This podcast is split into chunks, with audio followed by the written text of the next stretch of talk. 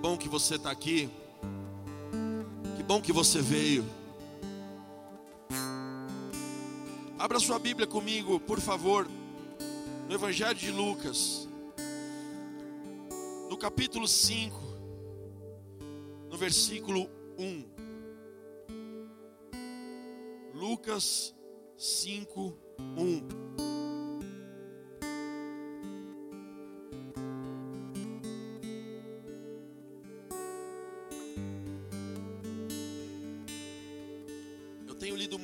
Evangelho de Lucas.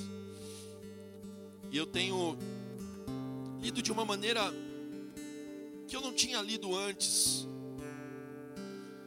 podendo entender que esse Evangelho, esses textos, foram escritos por Lucas, direcionado ao seu amigo chamado Teófilo. Eu já disse algumas vezes isso aqui mais ou menos 35 anos depois da morte de Cristo, aonde Lucas está falando para o seu amigo a respeito do Jesus que ele desejou seguir. E Lucas reúne toda a experiência, tudo aquilo que ele sabia a respeito de Jesus, e ele vai ensinando, passando esses ensinamentos para Teófilo, um novo convertido, alguém que queria saber sobre Jesus, quem era Jesus, o que é Jesus, o que é reino o que é servir, o que é abrir mão. E dentro dessa ótica, quando eu comecei a entender isso, alguns textos o Senhor foi falando de uma maneira diferente comigo. Eu até preguei aqui sobre o cego, que na verdade era o que mais enxergava no meio de uma multidão, porque ele reconhece Jesus como filho de Davi. Ele já enxergava espiritualmente. Ministrei também a respeito do centurião, um centurião romano, que poderia ser um opressor do povo, um centurião que tinha sob o seu comando uma guarda, homens que faziam o que ele queria, mas que tinha um servo, um escravo, uma pessoa que para muitos era insignificante, por amor àquele escravo, ele pede que vão até Jesus para falar: olha, pede para Jesus vir aqui porque o meu servo ele está morrendo um coração que reconhecia a autoridade do Senhor, mesmo podendo ter o poder de simplesmente persegui-lo, que se coloca como indigno diante da presença do Senhor, quando o Senhor fala, Eu vou na tua casa, não, eu não sou digno, Senhor, basta uma palavra tua. E aquilo faz com que Jesus olhe e fale: Olha, eu nunca vi uma fé como essa em Israel mas a fé que reconhece a autoridade de Cristo. Num texto onde nós não ficamos presos ao poder de que Deus pode, Deus pode, irmão, Deus pode, Ele faz todas as coisas, é isso. Mas é entendermos quem é o Jesus que está diante de nós. Então Lucas está falando para Teófilo: esse Jesus aí, não fique preso naquilo só que ele está fazendo, não, porque são só sinais para mostrar que ele é Deus, porque ninguém cria, né? Nós precisamos ver para crer. Mas não fique preso nos sinais. E nesse texto, na minha Bíblia, o título é, o título é A Pesca Maravilhosa. Lucas 5,1 diz assim: Aconteceu que Jesus estava junto ao lago de Genezaré, e a multidão o apertava para ouvir a palavra de Deus. Então ele viu dois barcos junto à praia do lago. Os pescadores tinham desembarcado e estavam lavando as redes. Entrando num dos barcos, que era o de Simão, Jesus pediu-lhe que o afastasse um pouco da praia. E assentando-se, do barco ensinava as multidões. Quando acabou de falar, Jesus disse a Simão: Leve o barco para o lugar mais fundo do lago, e então lancem as redes de vocês para pescar. Fale pescar. Em resposta, Simão disse: Mestre, havendo trabalhado toda a noite, nada apanhamos, mas sob esta tua palavra lançarei as redes. Fazendo isso, apanharam grande quantidade de peixes, e as redes deles começaram a se romper. Então fizeram sinais aos companheiros do outro barco para que fossem ajudá-los. E foram e encheram ambos os barcos a ponto de quase afundarem. Vendo isto, Simão Pedro prostrou-se aos pés de Jesus, dizendo: Senhor, afaste-se de mim, porque sou pecador. Pois à vista da pesca que fizeram, versículo 9, a admiração se apoderou dele e de todos os seus companheiros, bem como de Tiago e João, filhos de Zebedeu, que eram os seus sócios. Então Jesus disse a Simão: Não tenha medo, de agora em diante, você será pescador de gente ou pescador de homens em algumas traduções. Versículo 11: E arrastando ele os barcos para a praia, deixando tudo, o seguiram. Deixando tudo, o seguiram. Amém? Com certeza você já leu, com certeza você já foi ministrado, eu já ministrei esse texto, e todas as vezes que eu passei os meus olhos por, essas, por esses versículos,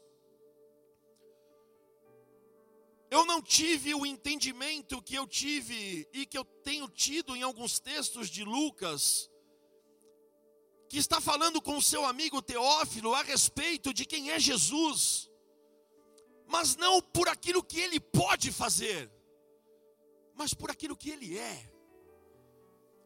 Tentando passar para esse amigo qual é a essência do Evangelho, o porquê de Jesus estar ali, o porquê Jesus veio, o porquê ele se fez homem.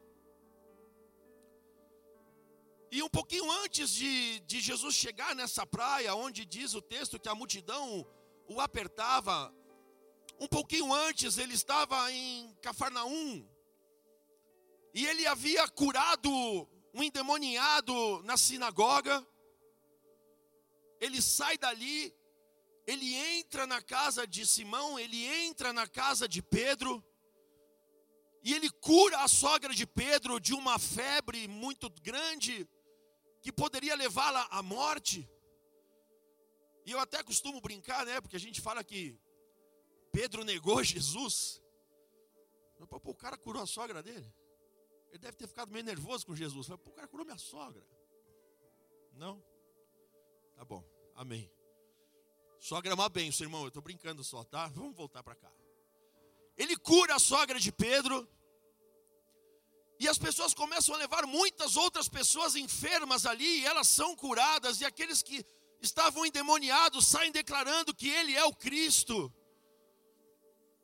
E a multidão, no final do, do, do, versículo do capítulo 4, diz que a multidão não quer que Jesus vá embora. Porque ele está fazendo sinais, ele está operando milagres, ele está fazendo coisas, e as pessoas estão, meu Deus, eu preciso disso, eu quero isso, poxa, esse Deus, e, apertavam, sempre apertavam ele, sempre pressionavam Jesus, e eles não queriam deixá-lo embora, mas ele fala: Eu preciso levar o evangelho para outros lugares. E ele chega nessa praia. E essa multidão está ali, e ele olha, ele fala: Bom, eu preciso levar o evangelho para esse povo que está aqui. E ele olha para a praia e vê alguns barcos. E ele chega até o barco porque eles estavam ali lavando as redes, eles não pescaram nada, você conhece muito bem esse texto. Nada apanharam, pescaram a noite inteira e nada deu certo, nada aconteceu. Agora você imagina a frustração desses homens, porque para eles era o meio de sustento, era o meio de sustento para muitos, talvez na região era o alimento mais consumido, era o que trazia provisão para dentro dos lares dessas pessoas. E ele olha aqueles homens ali lavando as redes, e ele vai até o barco de Simão, porque o barco de Pedro, porque ele já conhecia Pedro. Lucas não relata de que Pedro já era um discípulo de Jesus. Muito pelo contrário, o texto mostra que a partir deste encontro, Pedro passa a ser discípulo, passa a segui-lo. Até então ele conhecia, porque já se ouvia da fama de Jesus. Ele já conhecia Jesus porque ele foi na, so, na casa da sogra dele. Então ele já sabia que era Jesus. E Jesus fala: Pedro, empresta o teu barco. Claro, o barco está aqui. Afasta um pouquinho os barcos. Jesus se assenta no barco e começa a pregar. E muitas vezes, quando nós lemos esse texto, ou quando nós somos ministrados, até eu mesmo já ministrei, nós nos atentamos para o que acontece depois que Jesus prega e fala para Pedro e para os discípulos, para João, para Tiago: gente, agora é o seguinte, pega o barco, vamos lá para o fundo, que agora vocês vão ver o que, que é pesca. E nós nos atentamos a essa peça, porque diz o texto, que quando eles vão com o barco, Jesus fala: lança as redes, porque vocês vão pescar. E Pedro fala para Jesus assim, aí que começa alguns detalhes que eu fui lendo e estudando e vindo alguns estudos aqui nessa, nessa Bíblia também. Quando ele fala para isso, vai para o fundo e lança a rede para pescar. E nós ficamos atentos só isso ao grande milagre, a pesca, e realmente aconteceu, foi um grande milagre, foi maravilhoso aquilo que Deus fez. Mas o que Lucas está querendo passar aqui para o amigo dele, não é uma receita de pesca, mas é para que ele possa entender quem está no barco. Não só o que quem está no barco pode fazer, mas o que quem está no barco é. E é isso que nós precisamos entender. Quem é o Deus que nós servimos, e não quem é o Deus que pode fazer todas as coisas somente porque nós ficamos atentos aos sinais somente. Esse é o nosso grande erro. Nós precisamos entender e nos atentar ao Deus que está no nosso barco, e não o que Ele pode fazer com o nosso barco, ou através do nosso barco somente. E diz o texto lá no versículo 5, quando Jesus dá essa ordem que vocês vão, lancem as redes para pescar. Guarda essa palavra pescar. Simão diz para ele assim: mestre. Quando ele chama Jesus de mestre, no grego original é epistates, é como se fosse, a palavra é como se fosse assim, um, um, um encarregado, um chefe, um cara que tinha o conhecimento. Pedro chama ele de mestre e não de rabi ou rabone, que era como o discípulo chamava o seu senhor. Ele não chama de rabi nem de rabone, ele fala mestre. É como se hoje fosse assim, ô chefão, com todo respeito, é claro. Tá bom. Só que é o seguinte, a gente fez isso a noite inteira. Nós tentamos pescar a noite inteira, e é de noite que pesca, viu, mestre? Porque agora de dia não dá nada. E se de noite não deu, tudo bem, mas beleza. Vamos lançar a rede. E eles lançam a rede. Então, o primeiro detalhe que me chama a atenção é isso: que ele chama Jesus de mestre. E quando eles fazem isso, diz o texto que eles apanharam uma grande quantidade de peixe. E as redes dele começaram a se romper e eles ficaram totalmente maravilhados com aquilo que aconteceu. Porque você pensa bem, você pescar a noite inteira, você precisar de uma provisão, você esperar um recurso, e o recurso não vem. De repente entra um cara no teu barco, te leva para um lugar afastado, num horário impróprio, num, num tempo onde não, não dá nada, não tem peixe nessa hora. E ele fala: lança a rede. E quando você lança a rede, irmão, a tua rede vem cheia, transbordando, arrebentando, a ponto de quase afundar o barco, e eles precisam chamar quem estava do lado e falar: galera, cola aqui, porque senão a gente vai afundar, porque é tanto peixe, vem ver o que aconteceu. E muitos pregadores focam a mensagem naquilo que, olha, parece que a gente, quando lê também esse texto, entra um, um espírito de coach na gente, aonde a gente começa com, por exemplo, cinco passos para a grande pesca na sua vida. Cinco passos para você alcançar o milagre. Primeiro passo, entregue o seu barco para Jesus. Segundo passo, ouça a voz do Senhor. Deixe de lado tudo aquilo que você sabe. Chame seus amigos, porque eles serão abençoados com aquilo que está acontecendo na sua vida, não é verdade? Muitas vezes eu li esse texto assim, pensando: puxa, Deus está no barco, eu não consegui nada, mas quando Deus está comigo, eu vou alcançar, eu vou. E você vai mesmo, irmão. Deus pode mesmo. A pesca foi maravilhosa. Ele vai fazer, Ele pode fazer na tua vida. Você pode estar, sabe, aqueles momentos que você vive, que você fala: Meu Deus, acabou tudo, estou lavando a rede. Não deu. Do nada aparece um recurso, do nada uma porta abre, do nada vem uma provisão, e Ele pode fazer. Mas o centro não é isso. O mais importante não é isso. Porque diz o texto que eles ficaram sim maravilhados. Mas Pedro, quando vê aquilo tudo, ao invés de ficar, meu Deus, quanto peixe, glória a Deus, olha que tremendo, estouramos a boca do balão, vamos vender demais. Ó oh, galera, olha aqui, me ajuda, vamos distribuir peixe, nós estamos ricos achamos o cara que pode ser o presidente do sindicato de pesca da Galileia. Achamos a fórmula de ganhar dinheiro. Tô rico. A rede está estourando, porque imagina quantos peixes eles pescavam. Tinha tanto peixe que o barco estava afundando. Tiveram que chamar outros barcos, senão ia tudo afundar. Olha a grandeza daquilo que Deus pode fazer, amém? E Ele pode fazer e Ele vai fazer. E eu tenho certeza que Ele já fez muitas vezes na sua vida e na minha. Mas Pedro, quando vê aquilo, ele não se prostra diante dos peixes e fica ali, meu Deus, quanto peixe, pega daqui, pega de lá.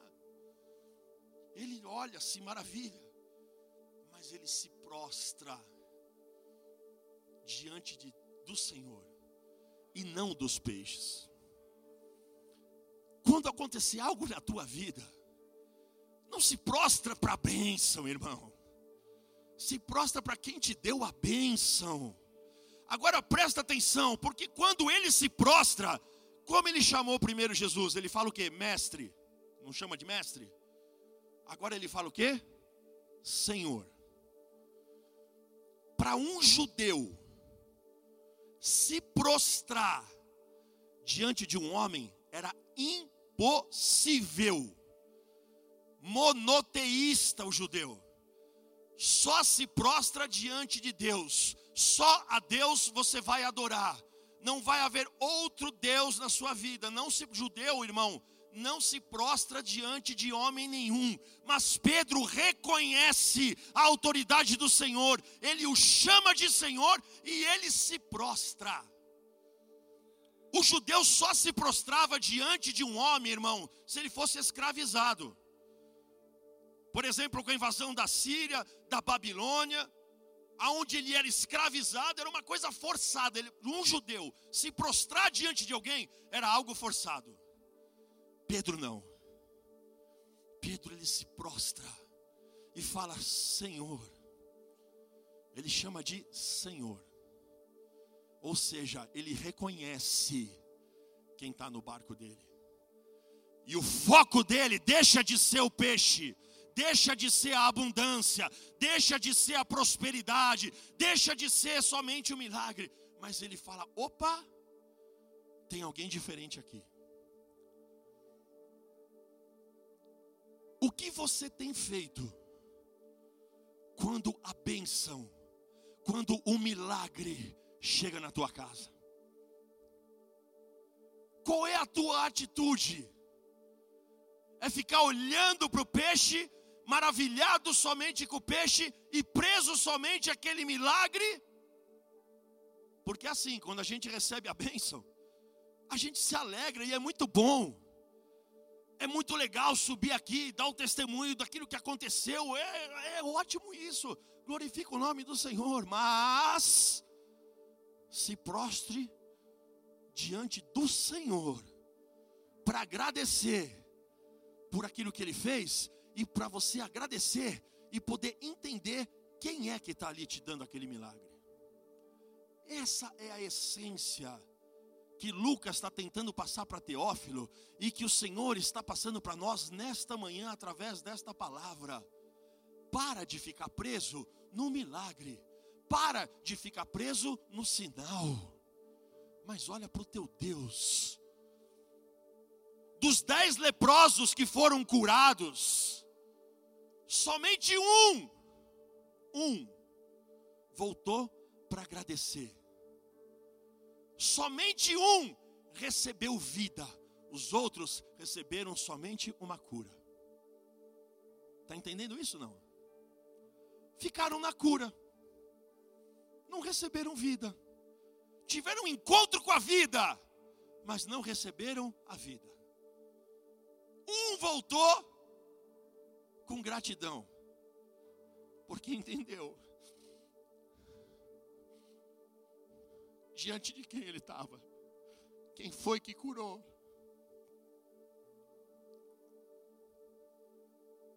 Eu não sirvo Jesus por aquilo que ele pode me dar. Eu sigo Jesus por aquilo que ele é e ele é tudo para mim. Não importa o que ele pode me dar, mas importa quem ele é. importa quem Ele é, até porque tudo que Ele pode me dar, não vai comigo no caixão, não vai, vai ficar tudo aí, irmão. Isso fica, isso fica, isso fica, fica tudo aí. Mas quando eu entendo quem Ele é, eu vou com Ele. Eu não preciso de nada disso. Eu não fico preso a isso. Um dia eu tenho, outro dia eu não tenho. Glória a Deus. Eu sei quem é o Deus que eu sirvo. Então ele diz: Senhor. E depois que ele fala isso, ele diz assim: Afasta-te de mim, porque eu sou o que? Pecador. É um segundo sinal de que ele reconhece que quem está ali diante dele é o próprio Deus. Porque para um judeu, ele sabia que ele não podia ficar na presença, onde havia a presença de Deus. Porque no Santo dos Santos, aonde ficava a arca, era separado por um véu espesso. Hebreus fala isso. Aonde ninguém podia entrar ali, porque se você entrasse, você era fulminado, você morria. Pedro tinha essa noção. Uma vez por ano só, o sumo sacerdote entrava lá, na Shekinah de Deus, na presença de Deus, aonde estava a arca. E dentro da arca, a tábua, a vara, o maná, o maná representando o alimento, as tábuas, a lei, a vara de Adão, a autoridade, a vara de Arão. E aonde tinha, quando eles iam para a guerra, eles iam para a batalha, a arca ia na frente. Então Pedro reconhece que fala: Senhor, eu não posso ficar na tua presença porque eu sou um pecador. Você está entendendo a essência desse texto? que ele não ficou olhando ali, meu Deus, eu estava duro, estava arrebentado. Hoje eu estou milionário porque meu barco encheu, minha rede está cheia, está arrebentando. Caramba, ganhei um mês, talvez um ano. Não, ele se prostra diante do Senhor. E quando ele faz isso, o Senhor fala para ele: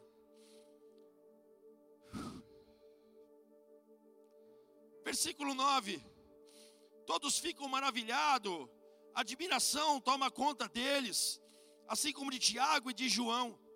Mas aí Jesus chega para Pedro e fala assim para ele: Pedro, não tenha medo, não tenha medo, Pedro. Eu conheço o teu coração agora, eu sei o que você está sentindo agora. Não tenha medo de estar na minha presença. Não tenha medo de se prostrar diante de mim. Sabe por quê, Pedro? Porque de agora em diante, você não vai mais pescar peixes. Você vai pescar o quê? Homens. Lindo, maravilhoso. Para nós no português, no nosso entendimento, muitas vezes nós lemos essa palavra. Que legal. Pedro agora vai parar, parou de pescar peixe e agora vai pescar homens. Glória a Deus, que bênção. Mas essa palavra pescar, o pescar que ele usa lá em cima, quando ele fala, vocês vão lancem as suas redes para pescar. Esse pescar no original significa agra. Presta atenção nisso, irmão. Agra, o que, que é isso? É você capturar algo, você pegar algo, para você se alimentar deste algo. Então você pesca para se alimentar. Esse é o primeiro original do texto, no original, o pescar lá em cima, de pescar peixes, é para isso. Então você pesca porque você precisa se alimentar. Agora Deus está falando aqui, o Senhor Jesus está falando para Pedro: Pedro, agora você vai ser pescador de homens. Essa palavra aqui, pescador, não é o agra, mas é zogrel no original. O que significa isso, Pedro? Agora, zogrel, o, o, o significado é capturar algo, prender algo, alcançar algo. Só que agora, você vai alcançar algo, você vai pescar algo, mas você não vai se alimentar daquilo que você pesca, você vai ser o alimento. Você entendeu isso? Então não é simplesmente ah, você para de pescar peixe e vai pescar homem, simplesmente vamos embora. Não, existe um significado muito profundo nisso. Agora, Pedro, a gente não vai mais pescar para sugar, para nos alimentarmos daquilo que a gente pescou, para matar aquilo que a gente pescou, não. Agora nós vamos ser o alimento. Pedro, agora você vai pescar e você vai levar a palavra. Agora você vai pescar e você vai levar vida. Agora você vai alimentar quem está com fome. Essa é a essência dessa palavra. Não é simplesmente ficarmos seguindo Jesus porque Ele vai encher a nossa rede, porque Ele vai fazer a gente prosperar, porque isso, porque Ele vai, Ele pode, amém, irmão.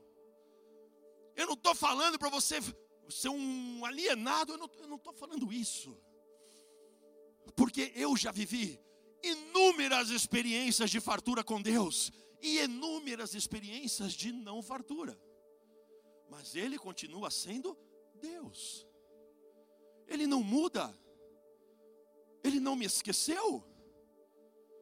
Porque o grande problema é que às vezes a gente fica focando a nossa fé nisso para que isso aconteça. Quando na verdade Jesus está falando para mim e para você, para de olhar para isso, olha para mim, porque eu posso te dar isso e muito mais do que isso, mas de repente não é isso que eu tenho para você agora. Então foca em mim. Então agora, nós não queremos pessoas que entrem por essa porta para nós nos alimentarmos dela e mantermos o nosso império humano, tá entendendo?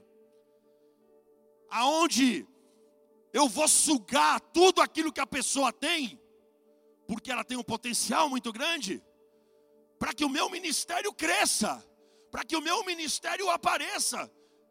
Lucas está falando isso, não é isso agora. O que Jesus está ensinando, está falando para Pedro, é Pedro, agora é o seguinte: você vai me ajudar. Agora nós vamos começar a pregar a palavra e nós vamos alimentar quem está faminto. Agora nós não vamos mais pescar para nos alimentarmos, nós vamos ser o alimento. Eu e você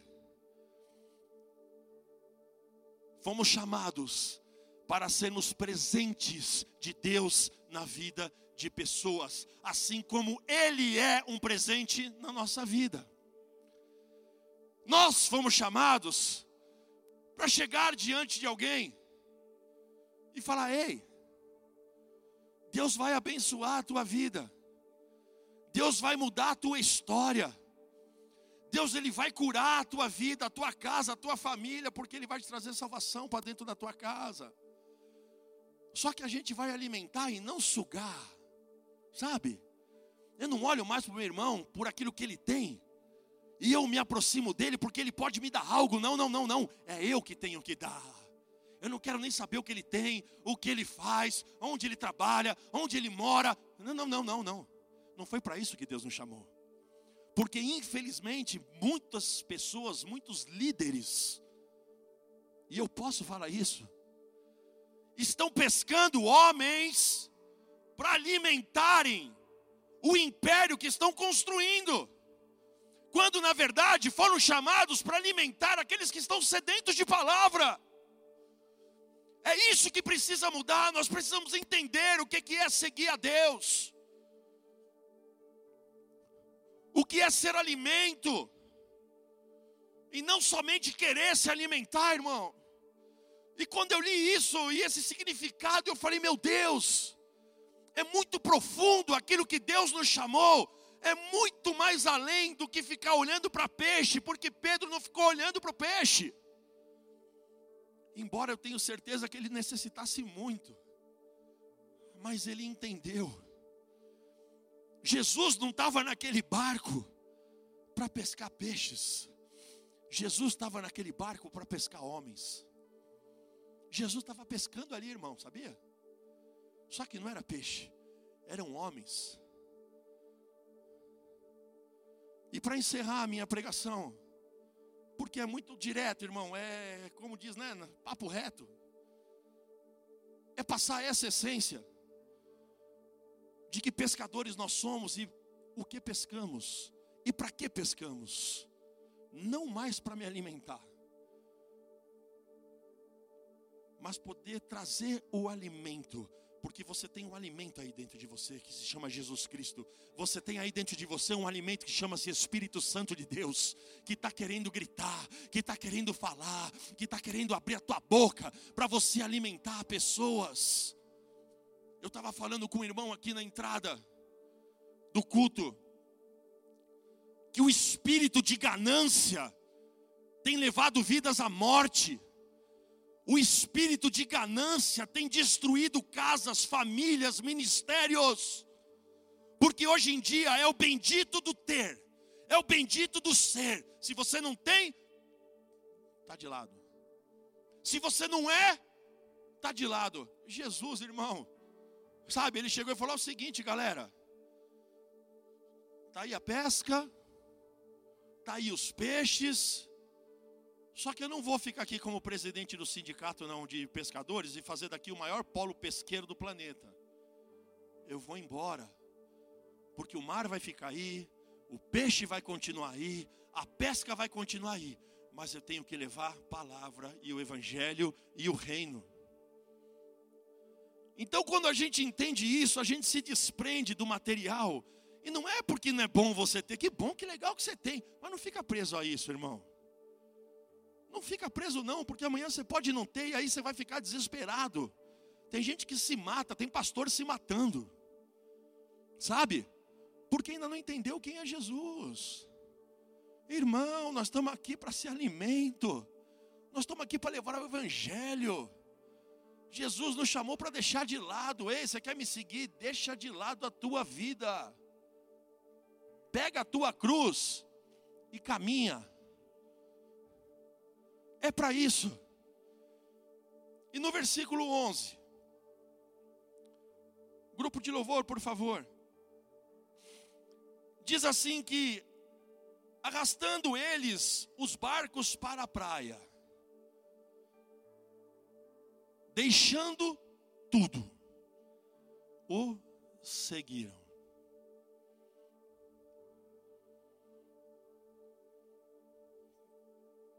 Esse barco, essas redes, que legal. Mas isso não tem mais sentido para mim. Porque agora encontrei a vida. Porque agora eu encontrei o alimento que me sacia. O alimento que me conduz à vida eterna. Onde eu não vou ter mais fome. Aonde eu não vou chorar mais. Aonde eu não vou estar mais triste. Aonde o pecado não me alcança mais. Então esses barcos, essa rede, esses peixes todos não fazem mais sentido para mim. Então esses homens tomaram uma decisão de largar tudo para seguir a Jesus. Porque reinos humanos são lugares procurados por pessoas para o seu abrigo de vida. Reino humano é isso. É a pessoa que procura um lugar para o abrigo da sua vida. Mas o reino de Deus é o lugar aonde o rei sai para alcançar pessoas para repartir a sua vida. Esse é o reino de Deus, aonde o rei ele sai para repartir a sua vida. Essa é a diferença. O que você tem feito com o que você tem pescado, meu amado? O que você tem feito com as vidas que o Senhor tem colocado do teu lado? Você alimenta elas ou você está se alimentando delas? Aqui nós não queremos nos alimentar de ninguém, irmão. Você pode ter o que você tiver, Glória a Deus. Nós estamos aqui para pregar o Evangelho. Evangelho. Evangelho. 1 Coríntios, não precisa abrir, 1 Coríntios 1, 22 e 23. Paulo diz assim: Porque os judeus pedem sinais, e os gregos buscam sabedoria mas nós pregamos o Cristo crucificado. Nós não buscamos sinais, nós pregamos o Cristo. É para isso que nós estamos aqui, é para isso que você foi chamado para alimentar quem está do teu lado, para pescar homens e você levar aquilo que te alimenta porque a palavra que te alimenta, irmão, não é para fazer você, sabe? Você não está dando é, é, o golpe do baú espiritual, aonde você quer Jesus, porque Ele pode te dar, te dar, te dar, te dar. Não, não, não, não, não, não. Você quer o Senhor, porque aquilo que Ele te deu, você pode passar, você pode levar você pode pegar, sabe aquela coisa do id? Id. Não é para você ficar, vai, prega o evangelho a toda criatura. Leva o meu reino. Você vai me ajudar. Vem aqui comigo, vamos embora, vamos caminhar junto. É isso que o Senhor está falando. O reino humano, ele procura súditos para sustentar a sua própria vida. Sabe o que é isso? Aquele líder que procura súditos para se alimentar deles, para ficar servindo e bajulando ele para lá e para cá. Esse é reino humano. Agora, o reino de Deus, irmão, o reino dos céus é o lugar onde o rei dá a sua vida para alimentar pessoas.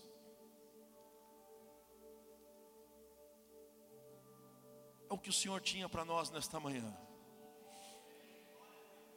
É aquilo que o Senhor ministrou ao meu coração quando eu li esse texto e alguns outros textos de Lucas, aonde eu entendo, pô, é um amigo falando para um amigo, ei, eu não estou te dando aqui uma receita de pesca, não. Eu estou te dando a receita da vida eterna. Os sinais, eles vão acontecer sim, porque Ele pode todas as coisas, mas não é isso. Porque infelizmente hoje muitas pessoas estão seguindo Jesus, milhares e milhares falam que seguem Jesus, mas elas estão com um olho no peixe e outro no gato, ou ao contrário, um olho no gato, mas outro olho lá no peixe. Tira o olho do peixe, irmão. Coloca os teus olhos no Senhor. Muitos estão seguindo assim, sabe? Acredita, fala, né? Um olho no peixe e outro no gato. Eu estou seguindo Jesus, mas estou de olho aqui naquilo que ele pode fazer. Se não der certo aqui, opa, eu paro porque não está, não. Não está fazendo, não está acontecendo, que, então não quero mais. Não vou brincar mais disso. Mas Lucas ensina isso nessa manhã. Assim como ele passou para o seu amigo, Jesus ele nos chama de amigo. Ele está falando, amigo, a partir de hoje, você vai ser alimento. Oh. Se nós entendermos isso, se dentro de nós tivermos essa essência, quantas vidas podem ser transformadas, quantas vidas podem deixar de ser sugadas, porque um dia eu fui sugado, irmão, e é muito ruim você ser tratado por aquilo que você pode oferecer, quando quem está cuidando de você devia estar tá te dando. E eu não fui chamado para isso. Eu fui chamado para ser alimento. Se não for para ser alimento, eu não quero estar tá aqui. Se não for para pegar o evangelho e falar, ó, oh, para de ficar olhando para o sinal. Para de fazer como os dez leprosos, os nove leprosos que foram embora, nem voltaram para agradecer. Para. Jesus não é isso. Você quer seguir esse Jesus que fica fazendo milagre, que, que fica mudando conta bancária, que fica abrindo porta? Amém. Isso é isso só. Tudo bem. Mas e quando a porta não abrir? E quando a conta ficar no vermelho? Não é Jesus que você segue mais? O que você tem feito com aquilo que Jesus mandou você fazer? Ei, porque essa palavra é para mim e para você. A partir de hoje, para de pescar peixe. Vai pescar homens. E vai ser alimento para esses homens em nome de Jesus. Obrigado, Deus Obrigado, Senhor, pela pesca, sim, Deus. Obrigado pela provisão, sim, Senhor. Muito obrigado, Senhor. Nem somos dignos. Mas acima de tudo, Pai. Obrigado porque o Senhor reverteu o nosso caminho que era para a morte e nos colocou no caminho de vida, morrendo no nosso lugar carregando o nosso pecado, Aleluia. carregando a cruz que nós deveríamos carregar. Obrigado, Senhor. Obrigado porque hoje, Pai, os meus olhos não vão ficar mais no peixe, os meus olhos não vão ficar mais no barco, não vão ficar mais na rede cheia, não. Mas os meus olhos vão te seguir, Senhor porque eu quero estar no lugar aonde a tua presença é tremenda e eterna. Eu quero estar um dia no lugar que o Senhor preparou para mim, mas enquanto eu estiver aqui, eu quero ser o alimento. Eu quero entregar o alimento que eu recebo todos os dias eu quero abrir mão de mim mesmo, porque já não vivo eu, mas Cristo vive em mim. A minha vontade não vale mais nada, o meu desejo não vale mais nada, mas eu quero a tua vontade na minha vida, Senhor. Se é para eu estar aqui, amém, Senhor. Se é para o Senhor me levar para lá, amém, Senhor. Mas o que eu quero levar é a tua palavra seja no meu trabalho, seja na minha família, seja na casa dos meus amigos, seja no meu ministério, não importa, porque o Senhor nos mandou ir, E como Pedro, como Tiago, como João, Senhor, hoje nós abrimos mão de tudo, deixamos o nosso barco, deixamos as nossas redes para te seguir, Senhor. E que o Senhor possa nos dar cada dia mais sabedoria, Pai, para sermos este alimento, para a honra e para a glória do Teu nome. Amém.